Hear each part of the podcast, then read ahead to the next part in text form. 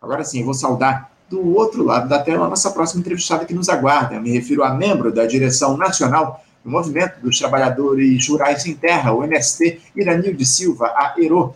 ERO Silva, bom dia. Bom dia. Estou com o microfone aberto? Tá sim, tá sim, Ero. Te ouço muito bem. Te agradeço muito, Ero, por você participar conosco aqui no programa. Muito obrigado pela sua presença para a gente tratar de um tema que já é costume aqui no nosso Faixa Livre acompanhar o Ero. Aliás, como alguns eventos que acontecem durante o ano no país, e um deles, que tem quase a idade do próprio programa, é justamente o Abril Vermelho, que o MST realiza desde 1996 em defesa da reforma agrária e em memória ao massacre lá de Eldorado dos Carajás, quando em 17 de abril daquele ano, 21 sem-teto foram brutalmente assassinados por policiais militares e 79 ficaram feridos no sudeste, no sudeste do Pará, em imagens que chocaram o mundo. É um episódio que lembraremos certamente aqui na próxima semana, Ero, mas a gente queria tratar com você hoje a respeito das ações do Abril Vermelho esse ano. Primeiro, eu gostaria que você nos explicasse é, a importância desse período para vocês do Movimento dos Trabalhadores Sem Terra, o que é que o mês de abril representa para o MST, Ero? É, assim como você falou que o, o que aconteceu em Eldorado dos Carajás, né, é, reflete para a gente uma lembrança eterna, né, eu também destaco isso para mim, né, eu sou do estado do Pará, hoje moro no Rio de Janeiro, mas as imagens, né, que eu assisti naquele dia pela televisão, elas até hoje ainda também perduram, né, sobre a minha memória. É, então, é uma memória que o MST não permite que possamos esquecer ainda, né, depois de 27 anos, sem termos uma justiça completa, né, sobre o, sobre o caso, né, sobre o assassinato, sobre o massacre, né, de 21 trabalhadores e trabalhadoras, né, sem terra e que muitos também ficaram com sequelas, né, é, porque não foram somente os 21, nós tínhamos um grupo de famílias, né, que estavam reivindicando os seus direitos, né, o direito ao acesso à terra, o direito à reforma agrária. Então, esse ano, o MST traz como referência, né, a Jornada Nacional de Luta em Defesa da Reforma Agrária contra a Fome e a Escravidão, por terra, democracia e meio ambiente. Uhum. É, não só a gente destaca, né, nos últimos 27 anos, a, o Abril Vermelho, né, para trazer de volta sempre a expectativa da nossa pauta da reforma agrária, da reforma agrária popular, né, quando a gente está falando do aspecto da importância que o MST traz, né, mas a gente traz também como referência cada, de dialogar com a sociedade sobre a importância e a necessidade da gente ter né, a efetivação daquilo que nos é de direito, né, ter um espaço para produzir, ter um espaço para moradia, ter um espaço, né, para o bem viver, né, então pensar na reforma agrária, a gente não está pensando apenas, né, no campo, é, a gente também está pensando na cidade, então o debate que o MST vem desenvolvendo nos últimos anos é o debate da reforma agrária popular, né, então é pensar que são espaços, né, é, para o bem viver, para a gente poder ter uma vida digna, né, então hoje a gente é, vê a, a crescente, né, pessoas em situação de vulnerabilidade é, passando fome, né, pessoas que estão cada vez mais, a quantidade de pessoas que estão sem teto nas cidades são maiores, então também é por esses, né, por essas, por esses brasileiros e brasileiras que o MST vem lutando e reivindicando, né, o assentamento é, de 65 mil famílias, né, e a regularização de mais 35 mil famílias, e que a gente consiga efetivar cada vez mais, né, o processo de avançar na reforma agrária popular para que os trabalhadores e as trabalhadoras que estão em situação, né, de vulnerabilidade social e econômica possam também ter acesso a um espaço de moradia, seja ele no campo, ou seja ele, né, para a gente repensar aí a cidade que nós queremos também, né, isso é importante. Não, sem dúvida. É uma luta que vocês do MST fazem há décadas, né, Euro? A gente vem acompanhando o trabalho de vocês aí aqui no programa já desde, desde o início do nosso Faixa Livre. Agora, o Euro, é, o que, é que vocês do Movimento dos Trabalhadores Sem Terra prepararam para esse mês de abril por todo o país e também aqui no Rio de Janeiro? Eu fiquei sabendo, inclusive, que já houve a ocupação de um engenho improdutivo lá no estado de Pernambuco por ocasião desse Abril Vermelho. Fala um pouquinho a respeito das movimentações do MST em relação a esse mês? Bom, a movimentação que o MST vai realizar durante o mês de abril é de denunciar o agronegócio, é de denúncia para a sociedade, né? Falando sobre as terras que são né, improdutivas, mas também as terras que, utiliza, que são utilizadas né, com trabalho escravo. Então, é, uma das né, nossas formas e estratégias de lutas são as ocupações de terra, né? Uhum. Então, se elas, com certeza, né, é, são um dos focos nesses últimos períodos, mas a gente também tem, tem pode realizar outras ações, né? A gente está reivindicando em vários estados, por exemplo, a própria nomeação dos INCRAS, né? Do Instituto Nacional de Colonização e Reforma Agrária, que foi aparelhada nesses últimos anos, né, com uma estratégia completamente contra a reforma agrária, né? Principalmente nos seus quadros das superintendências regionais. Então, em alguns estados já avançaram, em outros não, né? Existem também as outras formas de acampamentos pedagógicos, por exemplo, como está acontecendo na curva do S agora, né? O acampamento da juventude, que traz aí né, a referência do Osiel Alves, né, que foi um jovem que foi assassinado durante o massacre de Eldorado dos Carajás. Então, as estratégias também de fazer doação de alimentos, né? Na pandemia, o MST foi uma das organizações né, em comum com outras que mais fez doação de comida de verdade, quando a gente está falando, uhum. né, foram mais de 8 toneladas de alimentos distribuídos né, durante a pandemia.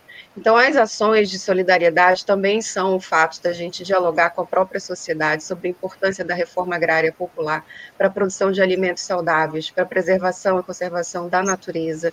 Então, assim, esse mês de abril para nós, né, a gente pode diversificar as diversas atividades e estratégias de luta.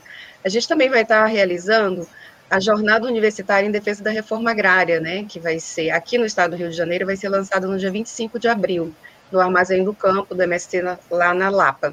Então, as diversas formas, né, seja a ocupação, seja os acampamentos, sejam atividades culturais, né, então são as formas que o MST, sejam aulas públicas, acampamentos pedagógicos, né, é, a importância desse mês é nós né, colocarmos é, para a sociedade né, de, o debate da importância da reforma agrária, trazer em memória né, os nossos companheiros e companheiras né, que foram massacrados em Eldorado de Carajás, a gente também não pode esquecer né, de Columbiara, né, e tantos outros trabalhadores e trabalhadoras, ativistas que foram mortos nesses últimos anos, principalmente agora com o aumento da violência, né, é, tanto no campo, mas também né, aos trabalhadores das cidades, das favelas. Então, nós vamos estar fazendo ações de denúncia, né?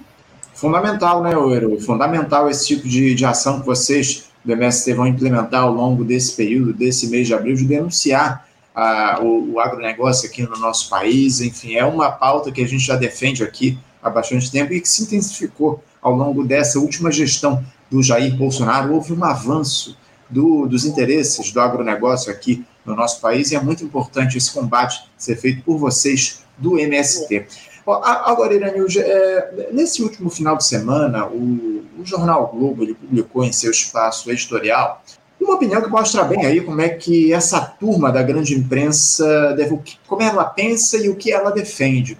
O título do texto, só para os espectadores terem uma ideia, é Abril vermelho do MST põe em risco a articulação política do governo. Ao longo da editorial, o, o, o jornal diz que o movimento usará essas invasões de terras como forma de exercer pressão contra o agronegócio. Eu imagino que vocês do MST tenham tomado conhecimento desse editorial do jornal o Globo e eu queria um comentário seu a respeito dele, por favor. Se, se, essa, se o Abril Vermelho coloca em risco o governo Lula. Bom, eu acho que o editorial teria que pesquisar um pouco qual a diferença entre invasão e ocupação, né? É, para poder trabalhar essa completa diferenciação e também quando coloca invasão ele retira aí a, né, o direito que nós temos de reivindicar né, a reforma agrária como uma política pública, né? Afinal de contas, a gente está reivindicando a efetivação de uma política pública. É, acho que essa a, papel do MST é de fazer a reivindicação da reforma agrária popular, independente de qual governo nós estejamos, né? É, eu acredito que, assim, não é, a gente já viu isso durante a jornada das mulheres, né, durante o mês de março, assim, as atividades que foram realizadas pelas mulheres, né, e é lógico que houve, né, um, um não houve um, um, desacordo entre o MST e o governo, mas a gente não pode esquecer quais são as nossas estratégias de luta, né, então eu falei várias aqui, né, atividades culturais, aulas públicas, acampamento pedagógico, né? E mesmo também a gente não pode esquecer de demonstrar para a sociedade, né, o quanto que é importante o, o governo federal efetivar a reforma agrária. Então, não vai ser numa canetada de um dia para outro, né, que o Lula vai fazer isso. Afinal de contas, acho que a gente ouviu, né, o comentarista anterior, né, falando sobre as questões econômicas. Então, é um governo que está em ampla disputa. Nós não estamos disputando com o governo quando a gente coloca, né, a nossa pauta e as nossas estratégias de luta para reivindicar, né, o acesso ao direito, né, o direito à reforma agrária. Então, não, eu acho que é importante a gente, né, tra trazer, né, esse debate é, principalmente agora, né, tanto nessa jornada quanto nas outras atividades que o MST faz durante os anos, né, então não há é, esse frisson aí, né, de quebra com o governo, e não, não uhum. existe isso, né, o que existe é que o MST coloca, né, é, de acordo com a sua pauta, né, existente, nós vamos fazer 40 anos, então, assim, ano que vem o MST faz 40 anos, e são 40 anos em que a gente coloca a pauta da reforma agrária para a sociedade, né, e para o governo federal também. Então, o editorial tenta né, fazer, na verdade, é, é, nos colocar né, numa tal saia justa que não existe. Né? Hum. Então, isso, é, acho que é, vamos ver o que, que vai acontecer no abril, né? E aí. É, o, o, muito tendencioso esse, esse editorial do Jornal Globo, né? Lamentavelmente, a gente sabe como é que age a grande imprensa aqui no nosso país, e é justamente isso que eles tentam, colocar o MST contra essa gestão Lula está no Palácio do Planalto. O, o, aproveitando que eu citei isso, o, o, Ero, como é que o governo ele observa a agenda de vocês do MST? E eu te pergunto isso porque em março, quando houve lá a ocupação de quatro fazendas de plantação de eucaliptos, três delas da Suzano Papel e Celulose, no, no sul da Bahia, que nós, inclusive, cobrimos aqui no Faixa Livre, entrevistamos o pessoal do MST lá na Bahia. Enfim, o ministro do Desenvolvimento Agrário, Paulo Teixeira, que é do Partido dos Trabalhadores, ele acabou tentando minimizar essa ocupação, de, ou essas ocupações, dizendo que elas se tratavam de um caso isolado. O movimento dos trabalhadores sem terra tem dialogado com o governo a respeito dessas ocupações, Oeiro? Qual é a, a postura da gestão petista diante da ação de vocês no MST? Bom, não são casos isolados quando as famílias reivindicam, na verdade, é, o acesso a aquilo que estava acordado, né? Então, me parece que o que era de acordo não é, do, do, assentamento das famílias, elas não foram efetivadas, né? É lógico que, assim, a, quando a gente né, participou de todo o processo também, né, da, de transição do governo, né? Então, me parece que há uma expectativa, né, de que, bom, agora está tudo resolvido, né? Mas o mundo de Alice, ele não, não é isso que, que nos traz, né? Não está resolvido, né? Então, assim, não está resolvido e as nossas estratégias de demonstrar que não está resolvido é fazer ações de denúncia, né? Então, o que aconteceu, por exemplo, logo em seguida, né, de ter mesas de negociação, de ter espaços, né, para que a Suzano de fato efetivasse, né, o acordo que estava registrado e registrado com o próprio, né, outros ministros passados, outros, né, representantes do governo, assim. Então, eu acredito que sim, vai haver alguns frições, né, afinal de contas, a gente não pode dizer para o governo, olha, nós vamos fazer tais atividades, entendeu? Então, vai se preparando, não é assim, né? É, nós temos orientações gerais que a direção nacional né, encaminha para todos os estados, nós discutimos as nossas estratégias, né, e elas são as mais diversas, né, e nós nunca vamos deixar de é, reivindicar né, as, as terras que são para a reforma agrária. Né? Uhum. Então, isso é uma, algo que, de fato, né, a gente vai buscar também dialogar, a gente vai estar em Brasília negociando com os ministérios, afinal de contas, né, nós temos uma pauta de reivindicação de assentamento de famílias, né, de 65 mil famílias, a regularização de 35 mil famílias, então a reforma agrária ela estava estagnada, completamente para, paralisada, né, e muito mais uma ação de contra-reforma agrária. Então, ontem a gente viu é, né, a, 100 dias do governo e todas né, as ações que foram realizadas, mas existem algumas que ainda são né, de pano de fundo né, é, e que precisam ser visibilizadas e não criminalizadas. Né. É, é, lógico que eu acho que nem todo mundo vai estar preparado para todas as ações, né? É, isso é normal, às vezes causa, poxa, estou aqui, também sou né, parceiro do, do movimento, mas assim, Eu acho que a, eu acho que esse momento passou um pouco também desses 100 dias. Acho que é um ponto positivo, né?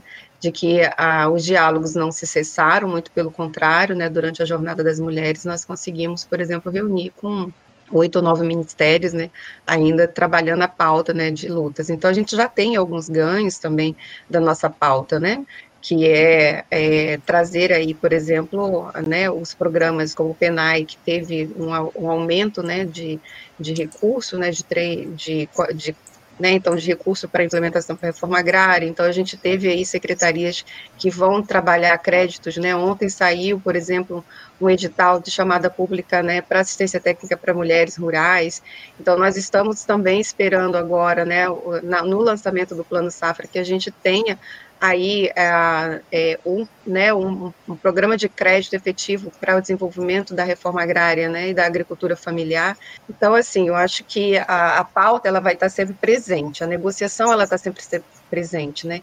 E sempre foi um caráter do MST, né, de negociar, de efetivar, né, porque vai ser também pressionando que a total, né, a estrutura do governo vai se movimentar. Então, não adianta a gente chegar só com papel no início do governo, olha, essa é a nossa pauta, né? E aí vamos seguindo aqui, é, é, seguimos juntos, né? Eu acho que isso é importante a gente colocar, que continuamos seguindo juntos, mas nós não podemos esquecer, né, que existem 65 mil famílias em barraca de lona que precisam ser efetivadas, né? E tem 35 famílias que estão em áreas de reforma agrária e que não foram regularizadas. Uhum. Então, elas não têm acesso a crédito, não têm habitação, não têm acesso, né, não são reconhecidas para poder acessar a todos esses projetos e programas que foram, né, muito bem é, retomados, né, a retomada do Ministério do Desenvolvimento Agrário, mas a gente precisa, né, reivindicar aí que as famílias sejam reconhecidas, sejam assentadas, né, que a gente tenha novas áreas para a implementação da reforma agrária. Né? É gravíssima a situação dessas famílias, o Iranilde, como você muito bem coloca aqui para os nossos espectadores. Uma das características aqui do nosso programa, Ero, é a participação dos nossos espectadores. Eu vou trazer aqui uma pergunta. Ó, o Inaldo Martins ele te questiona o seguinte: Bom dia. Pergunta. O ministro Paulo Teixeira afirmou que o MST não precisa mais ocupar. É só mostrar onde há terras improdutivas que o governo agirá. Você concorda com isso, Iranilde? Você acredita que é, é só o MST apontar onde a terra é improdutiva para o governo é, entregar essa, essa posse para o MST? Bom, se é, o, se o, né, o ministro vai trabalhar com essa perspectiva, né, dele mapear todas as terras públicas, né, estatais e do governo federal e né, apresentar para as organizações sociais, né, que não é só o, o, o, MST, o Movimento Sem Terra, né, existem muitas outras organizações que lutam pela uhum. implementação da reforma agrária, né. Então, se ele vai trabalhar, se ele vai conseguir efetivar, isso seria muito bom, né, que a gente pudesse ter aí um diagnóstico bem específico, né, sobre todas as terras públicas, né, e devolutas que estão aí nas mãos do agronegócio, que foram griladas, né, que foram é, expropriadas das famílias e que elas sejam implementadas para a reforma agrária. E aí a gente consegue, será que fechar essa conta, né? Então, só o MST está colocando que são 65 famílias, e a gente está olhando o caos que o Brasil está vivendo nos últimos quatro anos, né? E com quantas famílias que foram né, despejadas da sua, né, dos seus territórios. Então, assim, e aí a gente também, quando a gente fala da reforma agrária popular, a gente está falando também que a gente tem que olhar para a cidade que a gente quer, né? Então, a gente está discutindo, né, que, assim, ah, será hoje a gente tem um debate muito forte sobre a própria agricultura urbana e periurbana, né? Então assim a gente tem que repensar também onde é que estão essas terras, né? Se foram aquelas terras que estão assim, né? É, como a gente tá, a gente usa um termo total osso, né? Que ela vai precisar, lógico, de um, um processo de recuperação de solo, Existem lugares que não tem né, uma gota de água nos primeiros momentos de moradia, então, assim, a gente também tem que entender quais são essas terras, né, e que tipo né, de, de ações elas vão ser efetivadas, assim. Então, se esse vai ser o método, né, que ele tá, né, já falou em outros espaços, é, eu acho que é importante o governo reconhecer onde estão todas né, as terras é, que estão improdutivas. Eu acho que mesmo naquelas que a gente já está demonstrando, né, a partir é, da, do próprio Instituto de Colonização e Reforma Agrária, a identificação das áreas que são propícias para a reforma agrária, Então, assim, a gente vai precisar avançar muito né, nesse mapeamento das terras, né? e a gente acredita que vai precisar ainda ocupar muita terra, né? É, até mesmo para impactar aí, né, quando apresenta-se uma área, a gente sabe que não é tão é, palavra fugiu agora, né? Mas assim, tão simples, né? De ser realizado. Se fosse, a gente já tinha realizado a reforma agrária. Mas assim, eu acho que é uma boa, seria uma boa estratégia também, né? Eu acho que existem muitas outras organizações que estão lutando por terra no Brasil, né? É, precisa identificar né, os territórios, por exemplo, para o reconhecimento dos quilombolas no Brasil, ainda existem muitas áreas que não estão né, reconhecidas, é, a gente tem que, de fato, né, estruturar as áreas da, das populações tradicionais, né, os indígenas, que a, não é a população não diminui, né, a população cresce. Então, assim, isso também é pauta de reforma agrária. A gente tem que olhar para o Brasil como um todo, né? Então, existem populações que precisam ter seu território reconhecido também, né? Então, acho que essa, se for essa estratégia dele, é uma das, né? Mas, assim, uhum. vamos continuar reivindicando, sim, os territórios, né? Territórios livres, não é? Do hidro-agronegócio, né? Territórios livres, né? De trabalho escravo. Então, assim, será que essas terras também, elas deveriam ser, né? É, efetivadas para a reforma agrária, né, para a produção de vida. É, sem dúvida. Não, assim efetivo e pressão diante de um governo de grande aliança como esse que está colocado, o Euro. Para a gente fechar aqui a, a, o nosso papo, Euro, pelo, pelo rumo da prosa, pelas conversas aí, vocês do MST têm tido com o ministro, o Ministério do Desenvolvimento Agrário, é, há a esperança que, de fato, durante essa gestão Lula, é, nós temos uma efetiva reforma agrária no Brasil. Ela que reforma agrária é essa que é cobrada há muitos anos e não aconteceu de maneira efetiva. Vocês acreditam nessa possibilidade de que o governo se mova justamente nesse sentido de dar para vocês ou entregar ao, ao, aos movimentos de trabalhadores sem terra esses pedaços aí, esses, essas terras improdutivas que vocês tanto precisam aqui no nosso país? É possível acreditar em uma reforma agrária efetiva, Olha, a gente está falando de 500 anos, né, de é, uma estrutura agrária do Brasil, assim, para ser resolvida em menos de quatro anos, né, porque a gente entende que, por exemplo, o próprio orçamento do governo para assentamento das 65 famílias, né, eles não estavam cotados para esse ano de 2023, né, então, a gente pode contar que nos próximos três anos a gente tem um aumento né, do orçamento para assentamentos, para né, créditos produtivos e outras, outras mais. Mas, assim, é a gente colocar também um peso muito forte né, em dizer que em três anos a gente vai conseguir efetivar a reforma agrária, né? Então, é, acredito que em três anos o governo, sim, nós vamos ter muitos avanços, né? Famílias que vão ser assentadas, né? A gente vai ter novos, novos acampamentos, afinal de contas, existe uma demanda muito grande, né, de famílias com espaço para moradia, com espaço para produção de alimentos, né? Então, é, é de fato esperançar, sim, sabe? Eu acho que a gente tem pelo menos uma porta de diálogo, né, com outra referência que não é contra a reforma agrária, não é de criminalização das organizações sociais que lutam né, no campo e lutam na cidade também. Então, acho que não é colocar né, dois pesos, duas medidas né, nesse momento, assim, mas sim, há um esperançar de que nós vamos ter muitos avanços, né? E esses 100 dias, eles já nos demonstram, né, a real, né? Então, quando a gente tem de volta o Ministério do Desenvolvimento Agrário da Agricultura Familiar, né? Então, com foco hoje, né, para trazer a pequena agricultura, a gente não está falando do agronegocinho, nem do agronegócio, né? A gente está falando de pautar quem realmente produz alimentos no Brasil. Então, reverter todo o processo de ter assessoria técnica, reverter todo um processo de ter né, créditos produtivos, né, de buscar que é, a gente faça ações de combate à fome. Né? Então, nós temos aí né, uma população né, de 125 milhões né, que vivem em insegurança alimentar. E a gente está colocando, sim, que a reforma agrária é uma das estratégias de combate à fome, né, uhum. as desigualdades sociais e econômicas no Brasil. Então, não é colocar que nos últimos, nos próximos três anos e meio, praticamente, né, de que a gente vai efetivar a reforma agrária. Quem déramos, né, termos essa, esse, né, essa condição total, né, mas a gente sabe que são 500 anos aí de, né, de uma estrutura agrária que precisa ser remontada, né? Então é colocar um peso muito forte, né, diante do governo, assim. É lógico que a gente vai continuar reivindicando, né, e fazendo né, outros processos de luta para efetivar a reforma agrária, né?